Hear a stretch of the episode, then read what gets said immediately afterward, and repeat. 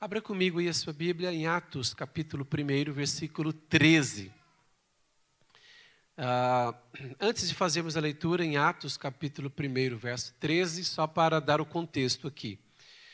Uh, Jesus, o que, que Jesus fez? Jesus, depois da sua ressurreição, ele apareceu aos discípulos algumas vezes durante o período de 40 dias. E no final deste período de 40 dias, eh, Jesus estava com os discípulos no Monte das Oliveiras e dali ele é, foi, subiu aos céus. E antes, ele tinha dado uma ordem aos discípulos, porque nós temos que considerar que os discípulos, eles eram da parte norte de Israel, eles eram da Galileia. Entenda bem, os discípulos estavam ali naquela região ali de Jerusalém, e depois de 40 dias da ressurreição de Jesus, ele subindo aos céus, ele quis se certificar que os discípulos não sairiam de Jerusalém. Então, no último momento que Jesus esteve com os discípulos, ali no Monte das Oliveiras, antes dele é, subir aos céus, ele já tinha avisado os discípulos: não se ausentem de Jerusalém até que aconteça uma coisa. Jesus deixou muito claro: há algo que tem que acontecer, e antes que isso aconteça, vocês não poderão sair mesmo de Jerusalém. E Jesus se referia à vinda do Espírito Santo, aquela grande promessa, a promessa da vinda do Espírito. Então Jesus disse: Não se ausentem de Jerusalém até que vocês tenham recebido esta promessa. E interessante então que Jesus subiu aos céus e naquele, ou seja, depois de 40 dias, Jesus sobe aos céus e os discípulos então é, se dirigem a Jerusalém. E para quem não conhece bem o mapa ali, é, o Monte das Oliveiras de Jerusalém é muito pertinho. Nós vamos a pé ali de, bem rapidamente. E é interessante então que os discípulos, então ali, olha o versículo 13. Quando ali entraram, ou seja, quando eles saíram do Monte das Oliveiras, depois de Jesus subir aos céus, agora eles chegam em Jerusalém. Quando ali entraram, subiram para o cenáculo, onde se reuniam, aí está o nome dos discípulos: Pedro, João, Tiago, André, Filipe, Tomé, Bartolomeu, Mateus, o Tiago, filho de Alfeu, o Simão, o Zelote e Judas, o filho de Tiago. E o versículo 14: Todos estes perseveravam unânimes em oração com as mulheres, com Maria. Quem é que estava no cenáculo, irmãos? As mulheres, com Maria, mãe de Jesus, e com os irmãos dele. E o, vamos ver o versículo 15 também, que vamos ver o que diz o versículo 15.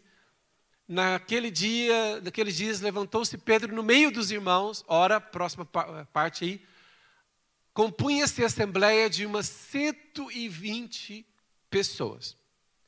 Agora volta ao versículo 13, projeto 13 novamente. Então, quando eles se despedem de Jesus, Jesus sobe aos céus ali no Monte das Oliveiras, eles se dirigem a Jerusalém, sobem. Olha o que, que diz o texto. Quando ali entraram, subiram para o cenáculo. É, repete comigo essa palavra, por favor. Cenáculo. Mais uma vez, cenáculo. Cenáculo significa o andar de cima. Cenáculo era um lugar que normalmente havia nas casas, era no piso, em algum dos pisos superior, superiores. Normalmente as casas não eram muito altas, então era o piso superior, logo, logo, logo ali. E era um lugar para jantar ou para é, tomar a ceia. Quando eu falo a ceia, aquela comida assim no final da noite, e para ter um tempo ali de convívio e de comunhão. Esse era o propósito da existência desse lugar chamado cenáculo. É um piso de cima. E é interessante que eles então subiram para o cenáculo e ali não estavam somente os onze discípulos, não estavam somente os onze, estavam, estavam os onze, mas as mulheres, estava a mãe de Jesus, uh, estavam os irmãos de Jesus e depois aqui mais à frente diz que na verdade eram por volta de 120 pessoas nesse andar de cima da casa que se chamava cenáculo. E o tema então da nossa mensagem hoje é o cenáculo do século 21. Quem pode repetir comigo? Um, dois e. O cenáculo do século 21. O que que, o que, que seria o cenáculo do século 21? O que, que nós vamos fazer então nesta mensagem? Nós vamos é, tirar ali algumas informações do que aconteceu naquele cenáculo ali, onde os discípulos, os 120, estavam reunidos à espera da promessa do Espírito Santo. Então nós vamos ver o que aconteceu ali no cenáculo, para que nós possamos fazer um transporte para o século 21 e o que, que seria equivalente ao cenáculo no nosso, na nossa era, nos nossos dias. Então vamos fazer aqui algumas observações do que aconteceu no cenáculo em que estavam reunidos ali por volta de 120 pessoas. Primeira coisa que, que nós podemos ver nesta reunião daquelas pessoas no cenáculo, primeira coisa para nós observarmos é ali a palavra obediência. Eles estavam ali não por decisão própria, eles estavam ali por obediência a uma palavra, a uma ordem que Jesus havia dado. Jesus tinha dito: não se ausentem de Jerusalém. Como eu, como eu disse há pouco, esses discípulos eram do norte de Israel. Veja bem, irmãos, Israel é um país pequenino. E, e assim, eu vou até fazer uma comparação aqui de Portugal com Israel. Ah, Israel é muito pequeno. Então é como se Lisboa fosse o equivalente a, a Jerusalém e como a Galileia fosse equivalente àquela região norte ali de Portugal, né? Ou seja, região centro e região norte. Então é o seguinte, os discípulos eram dessa região norte de Israel, eles eram da Galileia. Irmãos, eles não tinham emprego em Jerusalém. Eles não tinham sustento em Jerusalém. Eles não faziam vida em Jerusalém. Mas eles já estavam em Jerusalém há muito tempo, muito tempo que eles já estavam em Jerusalém. Por quê? Interessante que eles estavam ali em Jerusalém, é, desciam, iam a Jerusalém, voltavam para Galiléia. Só que naquele momento, Jesus disse para eles o seguinte: não se ausentem de Jerusalém até que vocês recebam a promessa do Pai, o Espírito Santo. Então, ao irem para Jerusalém, depois da ascensão de Jesus, ao estarem ali no cenáculo, eles entenderam o seguinte: nós temos que estar aqui porque Jesus disse para nós esperarmos a promessa do Pai. Eles estão começavam, estavam ali para a espera da promessa, do cumprimento da promessa do Espírito Santo. Mas Jesus não tinha dito quanto tempo eles deveriam esperar.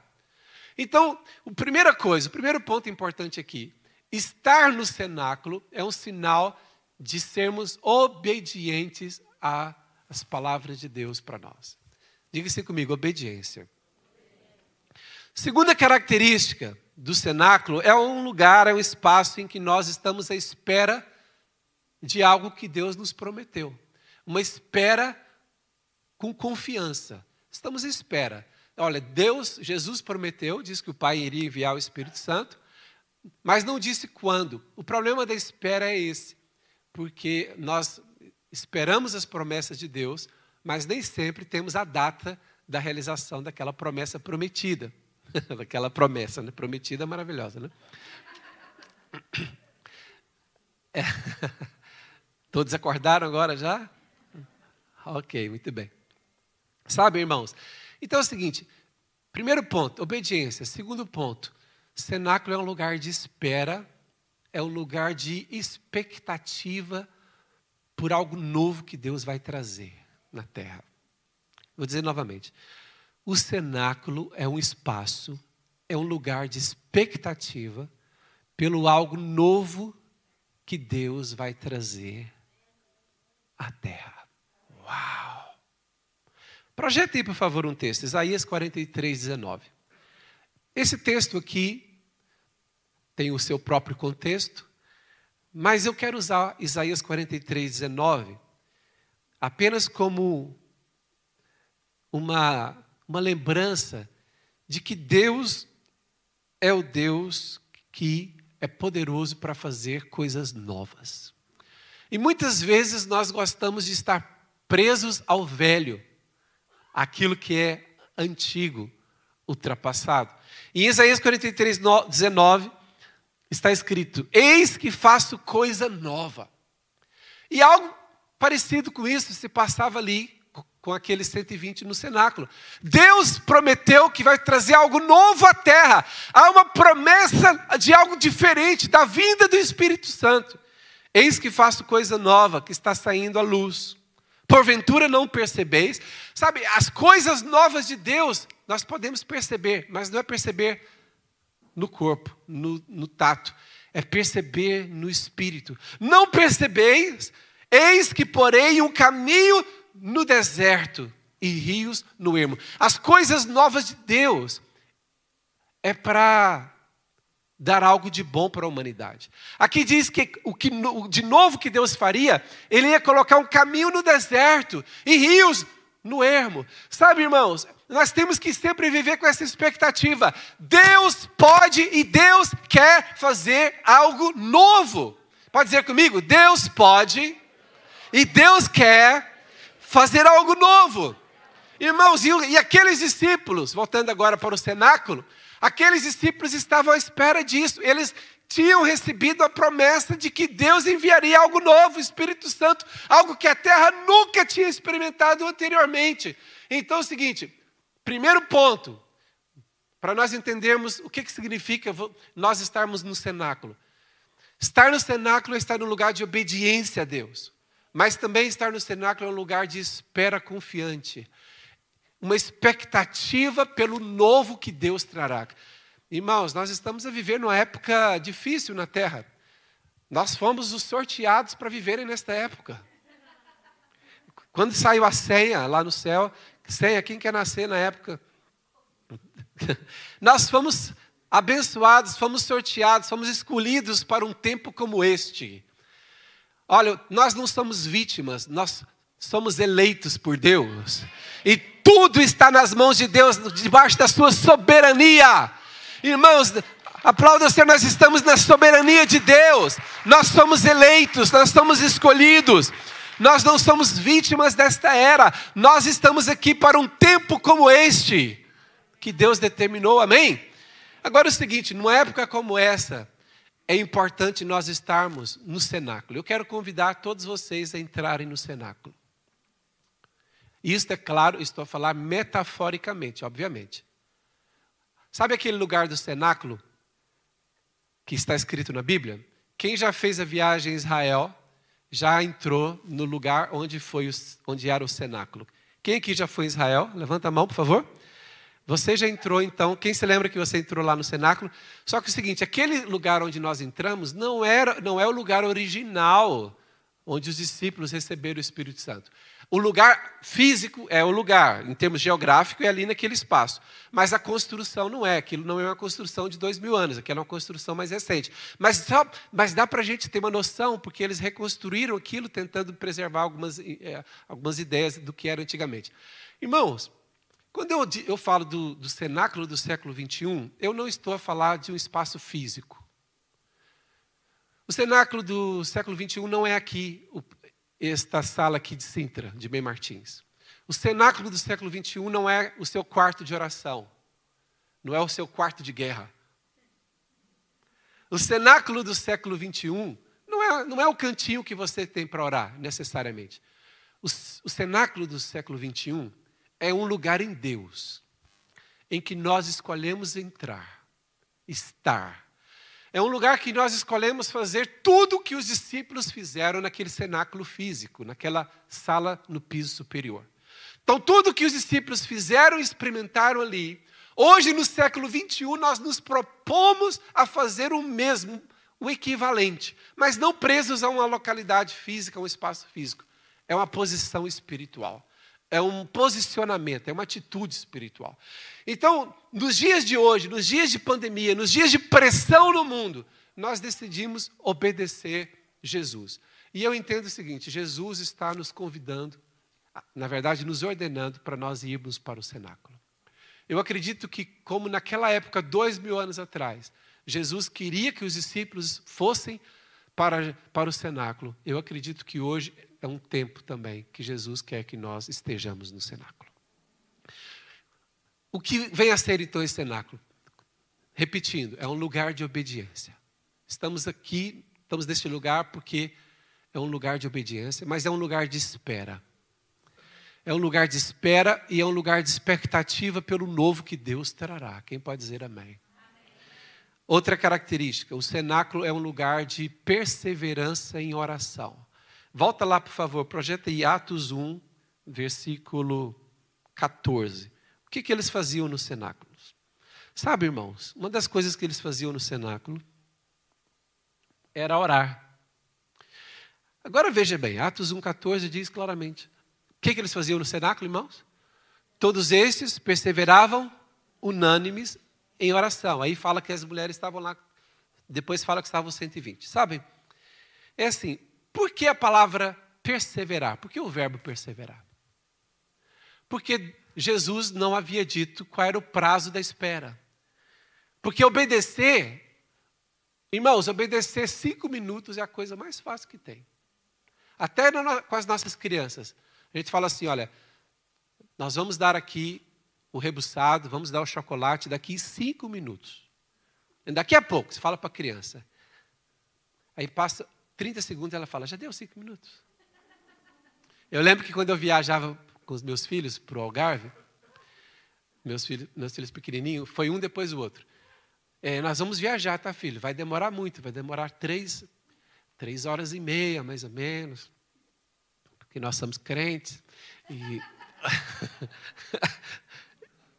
e na verdade, porque quando a gente tem criança, a viagem nunca é direta, seguida, viu? A gente tem que sempre, sempre que parar. Eu falava meus filhos, vai, vai demorar três horas e meia, quatro horas. Aí a gente entrava, irmãos, eu conduzia 15 minutos. Aí um deles, já está? Já estamos a chegar? Quem já teve essa experiência com criança? Não tem noção, não tem noção do tempo. Não é verdade? Agora é o seguinte: Jesus disse aos discípulos: Esperem que eu vou derramar o Espírito Santo, mas ele não disse o tempo. Agora imagina, os discípulos então começaram a falar assim: gente, o Espírito Santo pode, pode vir a qualquer momento. Então, ouça aqui, tenta se colocar no lugar deles. O Espírito Santo pode vir a qualquer momento. O que, é que a gente tem que fazer então? Vamos o quê? Vamos orar. Ó oh, Deus, Senhor, que manda o teu Espírito Santo, nós queremos ficar cheios. Vem, vem Deus, vem Deus, nós queremos estar cheios do teu Espírito Santo. Aí eles oravam, oravam três horas, quatro horas, o Espírito Santo não vinha. Aí, vamos cantar um pouco. Aleluia. Agora acho que o Espírito Santo vem. Aleluia. Aí depois de uma hora, não vem não. Vamos, vamos profetizar então. Começava a abençoar um ao outro, dar uma palavra ali, fortalecer o outro, motivar. Irmãos, eles estavam ali. Passou um dia, o Espírito Santo não veio, a promessa não chegou. Passaram dois dias, a promessa não chegou. Por isso que a Bíblia diz o quê? Que eles perseveravam na oração. Porque orar, quando tudo acontece rapidamente, não é difícil. Agora, perseverar em orar é ter a capacidade de continuar a esperar a promessa de Deus. Irmãos, eles não oraram só no primeiro dia, porque eles não sabiam se era no segundo. No segundo, eles oraram também, louvaram. No terceiro, o que, que eles fizeram? Oraram, louvaram. E no quarto dia, o que, que eles fizeram? Sabe? Outra coisa que acontece e aconteceu no cenáculo. O cenáculo é um lugar também de ajustar as coisas, de colocar as coisas em ordem. É um lugar de tomar decisões e é um lugar de se organizar. Enquanto eles oravam, perseveravam em oração no cenáculo, Deus falou ao apóstolo Pedro. Deus falou com o apóstolo Pedro e Pedro levanta-se no cenáculo e se posiciona e fala para as pessoas. Nós não vamos ler aqui agora por causa do tempo, mas acredita que está escrito lá, nos versículos depois do versículo 15. Aí Pedro diz assim: Irmãos, como vocês todos sabem, nós éramos doze.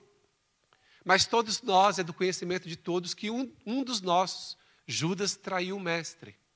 Mas está profetizado que deveria ser escolhido alguém para ser colocado no lugar dele. qual, qual o contexto que Deus usou para substituir Judas? Porque os apóstolos tinham que se manter no número 12. Em qual contexto? O contexto em que eles estavam no cenáculo fazendo o quê?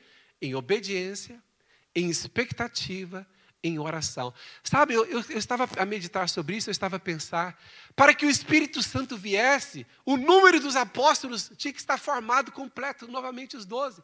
Por isso que ele está, ele, num, em algum momento ali, Pedro diz assim, gente, nós temos que substituir Judas.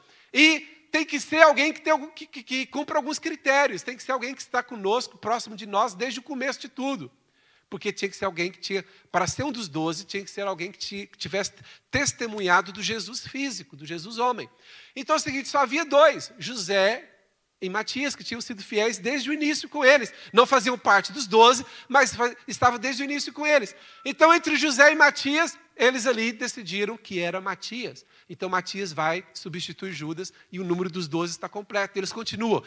Continuavam o quê? Em obediência, em espera, em expectativa de que viria o Espírito Santo da promessa e que mais? Perseverando em oração, em adoração, em comunhão, em admoestação uns dos outros. Irmãos, você consegue imaginar 120 pessoas reunidas no mesmo lugar? Sabe que eles ficaram ali? as contas é, porque é o seguinte: o Espírito Santo veio no dia 50. Por causa, veio mesmo no dia da festa de Pentecostes. Jesus morreu, ressuscitou no terceiro dia, mas ficou na terra 40 dias. Então, 40, mais os dias da, que ele esteve morto. Então, quanto tempo os discípulos ficaram no cenáculo? Entre sete e dez dias. Ouça bem, entre sete e dez dias, nós, não sabemos o tempo exato, mas foi entre sete e dez dias, eles ficaram ali no, taberna, no, no, no cenáculo. Eles ficaram ali no cenáculo. Agora imagina, quem aqui já foi no retiro espiritual? Dois dias, comunhão, buscando a Deus. Você já fica cheio do Espírito Santo, cheio de. Cheio, fica ou não fica? Agora imagina eles, irmãos, de sete a dez dias, todo o tempo, orando, adorando, louvando, admoestando uns aos outros, animando uns aos outros e dizendo: o Espírito vem, a promessa vem. Sabe que outra coisa que aconteceu ali? Com certeza aconteceu ali uma coisa? Aconteceu santificação. Sabem que Deus usou o período do cenáculo para santificar aquelas pessoas para santificar os 120. Porque não tem como você estar no ambiente espiritual em que as pessoas estão a orar o tempo todo, estão a adorar o tempo todo, estão em comunhão, as pessoas estão em comunhão umas com as outras o tempo todo e elas não serem santificadas. Irmãos, eu, eu acredito que ali no cenáculo foi um ambiente para Deus purificar corações. Ali no cenáculo foi um ambiente para Deus curar a alma de muita gente. Ali no cenáculo foi um ambiente para Deus estabilizar as emoções das pessoas. Ali no cenáculo foi um tempo para as pessoas se perdoarem. Ali no cenáculo foi um tempo para Deus tratar com a motivação do coração. Ali no cenáculo foi um tempo para Deus constranger pessoas à mudança de vida. Irmãos, eu duvido que algum desses 120 tenha entrado no cenáculo e no sétimo dia, por exemplo, vou colocar aí no sexto, no sétimo dia, já não estivesse dizendo assim: eu não quero nada para mim mais. Eu quero tudo para Jesus. Eu quero gastar os meus dias com Jesus. Eu não quero nada por interesse meu mesmo. Eu quero amar Jesus. Eu quero o melhor de Deus. Eu quero o reino de Deus na terra. Sabe, irmãos, olha que o cenáculo foi um tempo em que Deus purificou os corações. Deus santificou o coração das pessoas. Irmãos, Deus trabalhou na santidade, Deus trabalhou na verdade. Outra coisa, Deus trabalhou na humildade.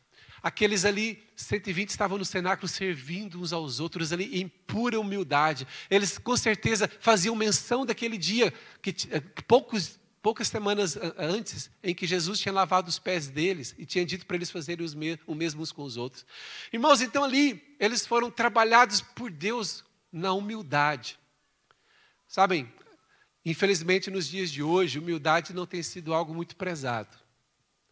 A humildade não tem sido algo muito valorizado. Mas aos olhos de Deus, humildade é uma das coisas mais importantes ainda para um crente, sabia?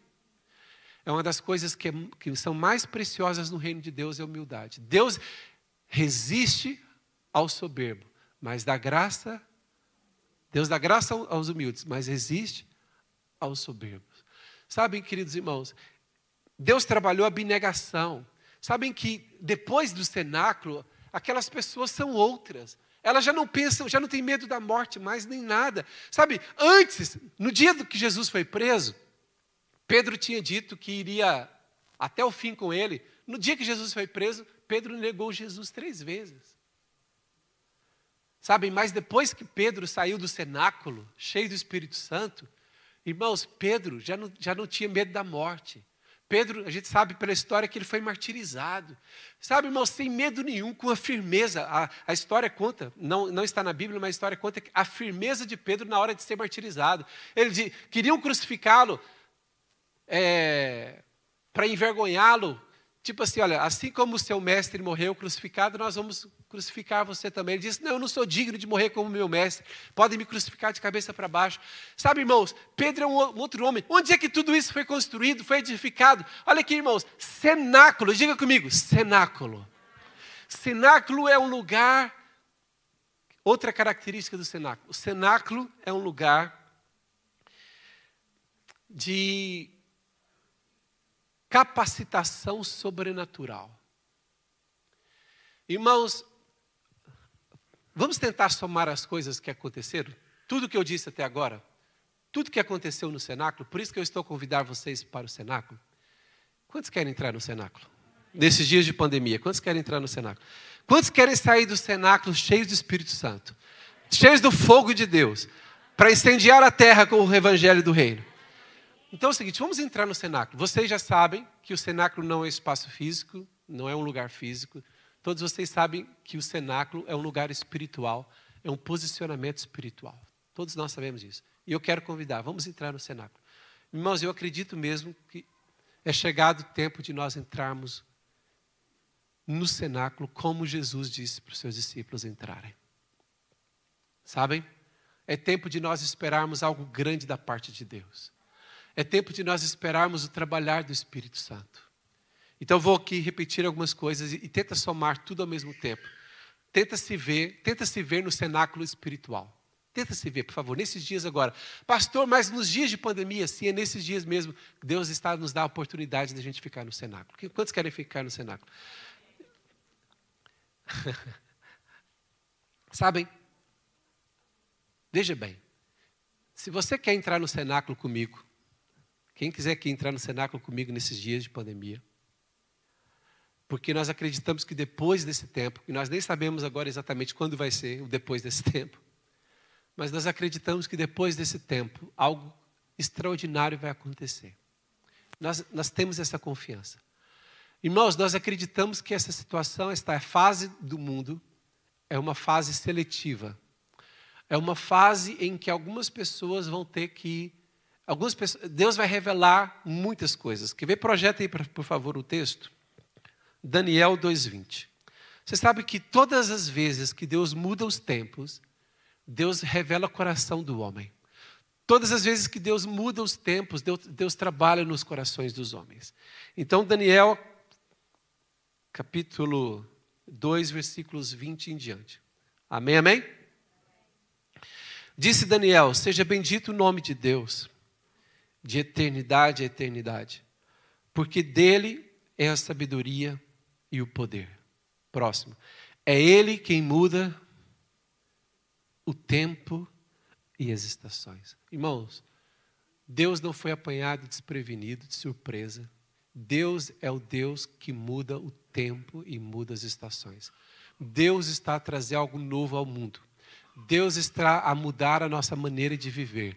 Deus está a reformatar o mundo. Deus está a trazer uma nova estação para o mundo.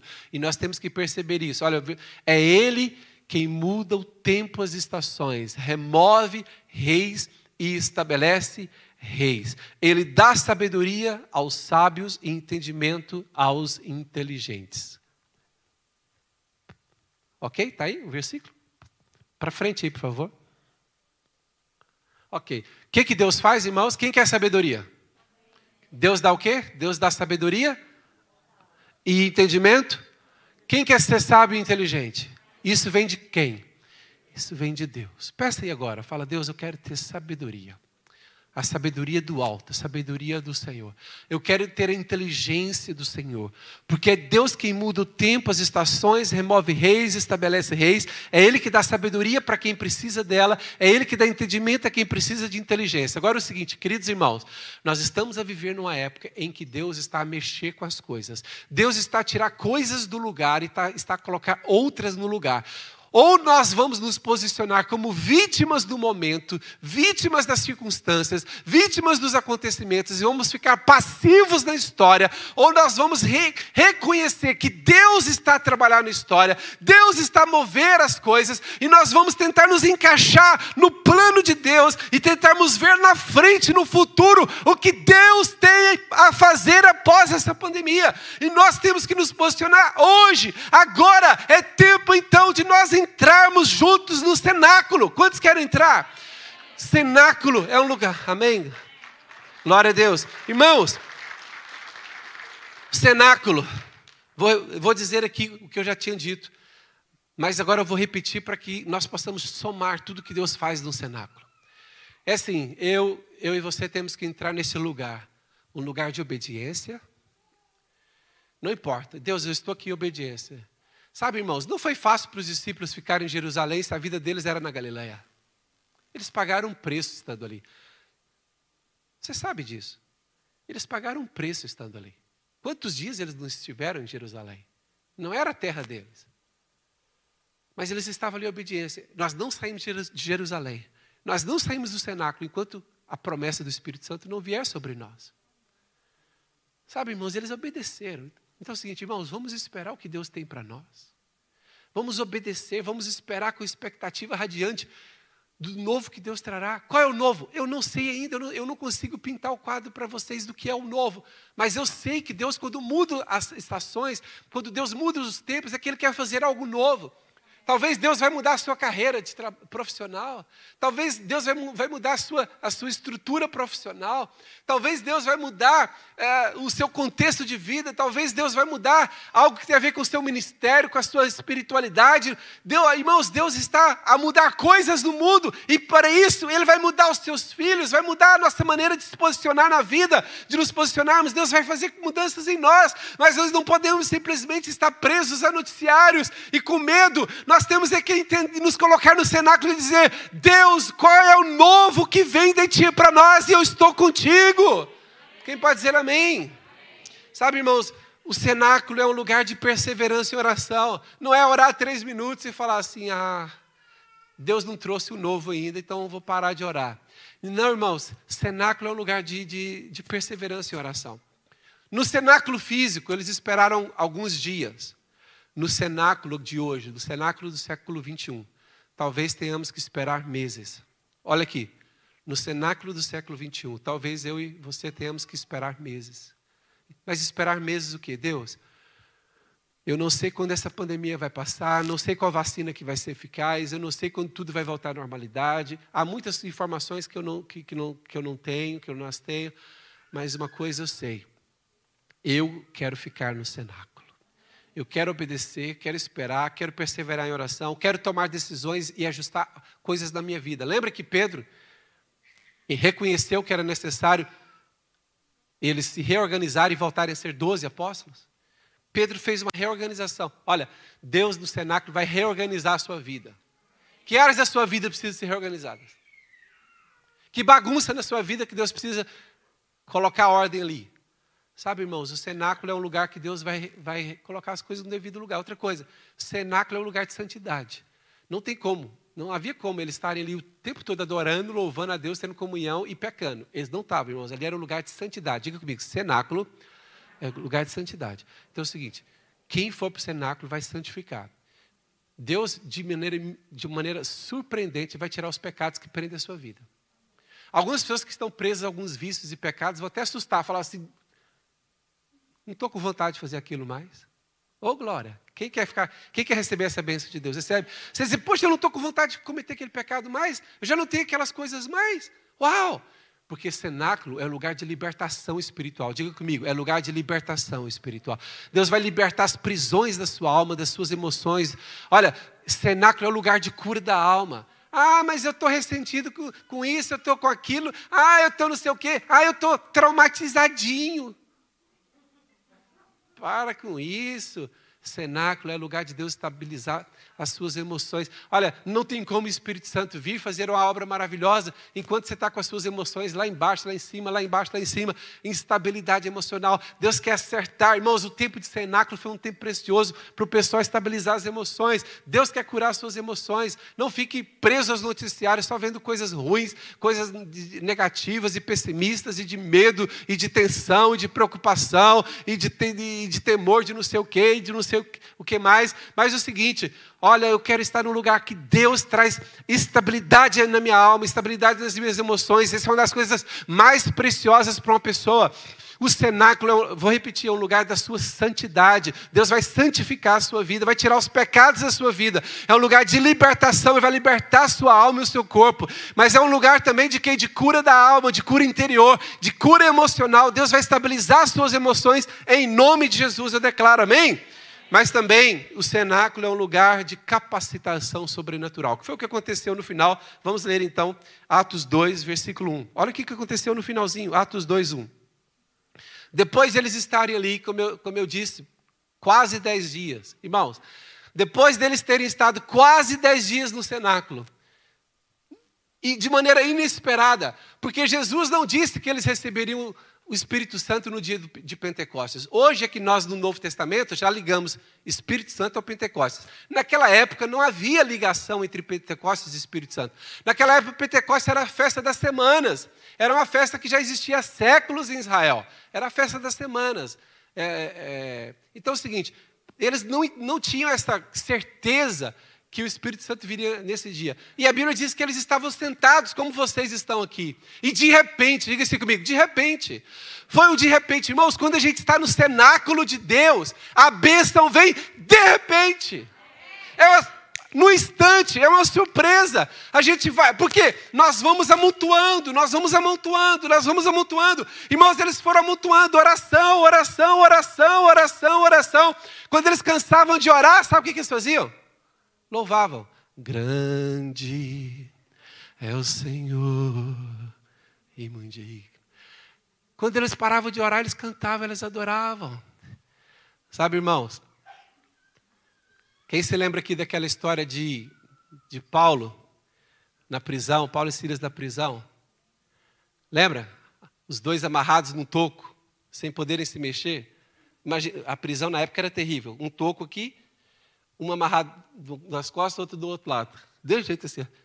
Ou seja, irmãos, eles tinham tudo para reclamar. A gente está reclamando de ficar em casa vendo Netflix, né?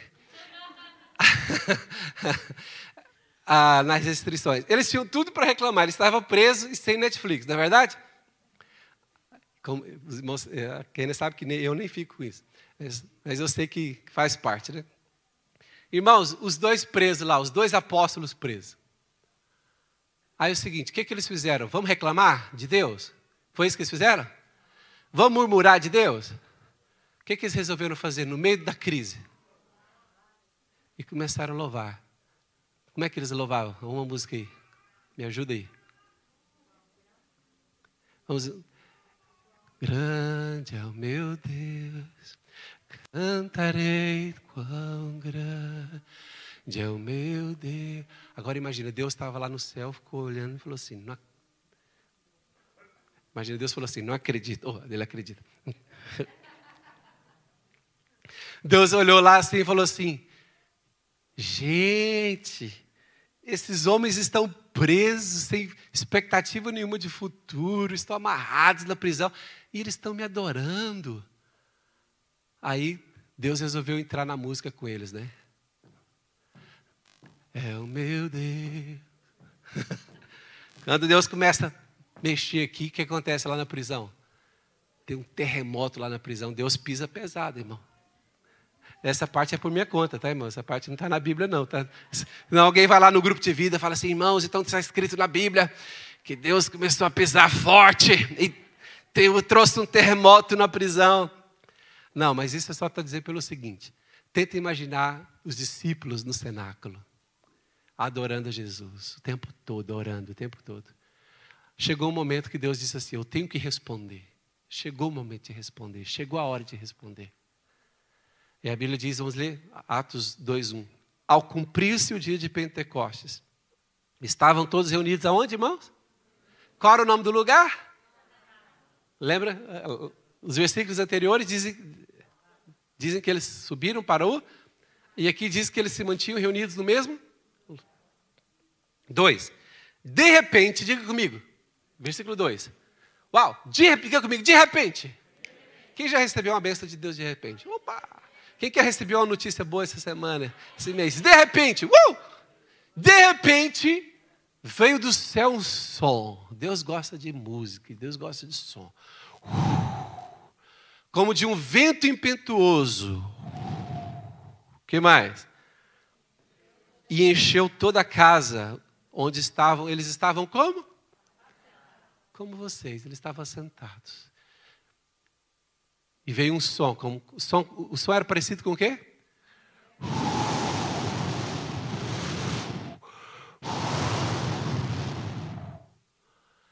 Próximo, versículo. E encheu toda a casa onde estavam sentados. Próximo, o outro versículo. E o que, que aconteceu no verso 4? Não, estamos no 3 ainda, né? 3. E apareceram distribuídas entre eles línguas como de fogo, e pousou uma sobre. Irmãos, presta atenção aqui. Eles estavam reunidos como igreja, como povo de Deus. Mas o Espírito Santo encheu a casa toda. Mas depois, a bênção veio sobre cada um. Deus trabalha com a individualidade também. Olha. E pousou uma sobre cada um deles. Diga assim: Eu tenho a minha bênção. Irmão, você tem a sua, eu tenho a minha pousou, não é? Pousou sobre alguns e os outros, cadê a minha? Pousou uma sobre cada um deles. Versículo 4. E diga comigo: todos ficaram cheios do Espírito Santo. Todos ficaram cheios do Espírito Santo e, fal, e começaram a falar em outras línguas. E sabe o que a Bíblia mostra depois? Que eles estavam, quando eles entenderam que eles receberam a promessa, sabe o que eles fizeram? Saíram do cenáculo. Porque é o seguinte: quem recebe a promessa não é para ficar fechado no cenáculo. Nós recebemos a promessa, o poder do Espírito Santo, para sair, para abençoar a vida dos outros. Então eles saíram e pregaram para as outras pessoas na língua delas, porque eles começaram a falar em línguas que eles não aprenderam. Começaram a pregar para toda a gente. Sabe, irmãos? O cenáculo ele é algo muito representativo, muito forte. Eu e, eu e você, a nossa igreja, precisamos, nós precisamos ir para o cenáculo. Quem quer ser santificado, purificado, transformado, alterado, mudado, ajustado no cenáculo? Fique de pé. Enquanto os irmãos do louvor vêm aqui, vamos cantar aquela canção Vitorioso é, Vitorioso és, porque é o seguinte: nosso Deus é o Deus que nos capacita para coisas sobrenaturais. Irmãos, eu quero terminar a mensagem antes de cantarmos. Eu quero terminar dizendo: a, a última coisa que eu já falei, mas eu quero repetir, a última coisa que, que Deus faz em nossas vidas no cenáculo. Deus nos capacita para o sobrenatural. Diga assim comigo: no cenáculo, Deus me capacita de maneira sobrenatural. Irmãos, eles saíram de lá falando em línguas estranhas, nas línguas dos estrangeiros. Eles saíram, saíram de lá pelo poder do Espírito Santo. Feche seus olhos. Nós vamos cantar Vitorioso és, porque o, o seu Deus é vencedor. E você vai entrar no cenáculo.